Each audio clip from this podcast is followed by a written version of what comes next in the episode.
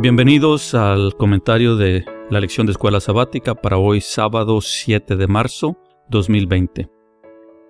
Los comentarios para la lección de hoy titulado El verdadero enemigo. La última visión registrada por el profeta Daniel abarca los capítulos 10, 11 y 12. El capítulo 10 es un capítulo introductorio. La visión es una reafirmación de las visiones anteriores expuestas en los capítulos 2, 7, 8 y 9, pero con más detalles. Por la referencia que nos da al principio del capítulo, Daniel recibió esta visión alrededor del año 536 a.C. Era el mes de Aviv, el mes en que se celebra la fiesta de panes sin levadura. El rey persa ya había dado la orden de que el pueblo judío regresara a Judea a reconstruir Jerusalén. Como está registrado en el libro de Esdras, el proyecto de reconstrucción tuvo muchas trabas, de las cuales seguramente se había dado informe a Daniel. Recordemos que Daniel tendría entre 85 y 90 años de edad. No se nos dicen las razones por las cuales este anciano fiel al Eterno no había regresado a Jerusalén. Tal vez influyó su edad avanzada, tal vez las responsabilidades de su cargo administrativo, tal vez alguna instrucción directa del Eterno. El hecho es que permaneció en Persia. Al mismo tiempo que la visión de Daniel 10 al 12 es una continuidad detallada de sus visiones anteriores, también es una narración paralela y complementaria a la revelación de Juan. Al mismo tiempo que describe eventos por suceder en el futuro inmediato, también tiene cumplimiento en los tiempos finales. Daniel 10 no abarca los detalles de la visión, pero nos dibuja un escalofriante esquema de las fuerzas sobrenaturales, un tema o evadido por muchas congregaciones o mal entendido por otras. Un tema ampliamente expuesto por Moisés en Deuteronomio 32, en donde dice, leo Deuteronomio 32, versículo 8, Cuando el Altísimo hizo heredar a las naciones, cuando hizo dividir a los hijos de los hombres, estableció los límites de los pueblos según el número de los hijos de Israel. Algunas traducciones dicen los hijos de Israel. En la versión hebreo original dice los hijos de Dios.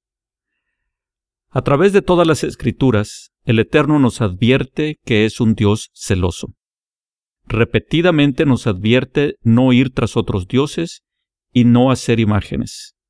¿Qué de malo podría tener adorar a un pedazo de piedra, metal o madera? Pablo nos explica que por sí solos estos objetos no tienen importancia.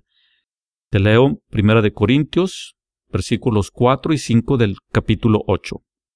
Acerca, pues, de las viandas que se sacrifican a los ídolos, sabemos que un ídolo nada es en el mundo, y que no hay más que un Dios.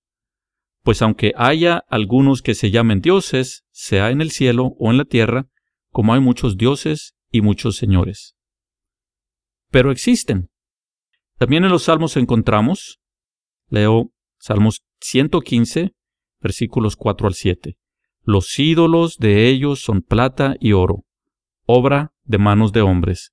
Tienen boca, mas no hablan tienen ojos, mas no ven. Orejas tienen, mas no oyen. Tienen narices, mas no huelen. Manos tienen, mas no palpan. Tienen pies, mas no andan. No hablan con su garganta. Y nuevamente Pablo nos dice en 1 Corintios 10:20, antes digo que lo que los gentiles sacrifican, a los demonios los sacrifican, y no a Dios y no quiero que vosotros os hagáis partícipes con los demonios. Y finalmente, Efesios 6:12 nos dice, porque no tenemos lucha contra sangre y carne, sino contra principados, contra potestades, contra los gobernadores de las tinieblas de este siglo, contra huestes espirituales de maldad en las regiones celestes. Repetidamente, el Eterno nos advierte sobre ir tras otros dioses. Deuteronomio 32 nos explica que, seguramente en la torre de Babel, el Eterno apartó una nación para él y las otras naciones para el resto de los dioses. El salmista nos explica que estos dioses necesitan de alguien que les haga un cuerpo de metal, madera o piedra. Es decir, que al hacer un ídolo, se está invitando a un Dios a habitar en él. Pablo nos explica que estos dioses son demonios. Y entonces tiene sentido su advertencia que la lucha es real y es contra estos seres espirituales. A Daniel se le explica en visión una muestra de esta lucha milenaria. La explicación que recibe es indispensable para entender no solo la profecía de Daniel, sino el resto de las escrituras.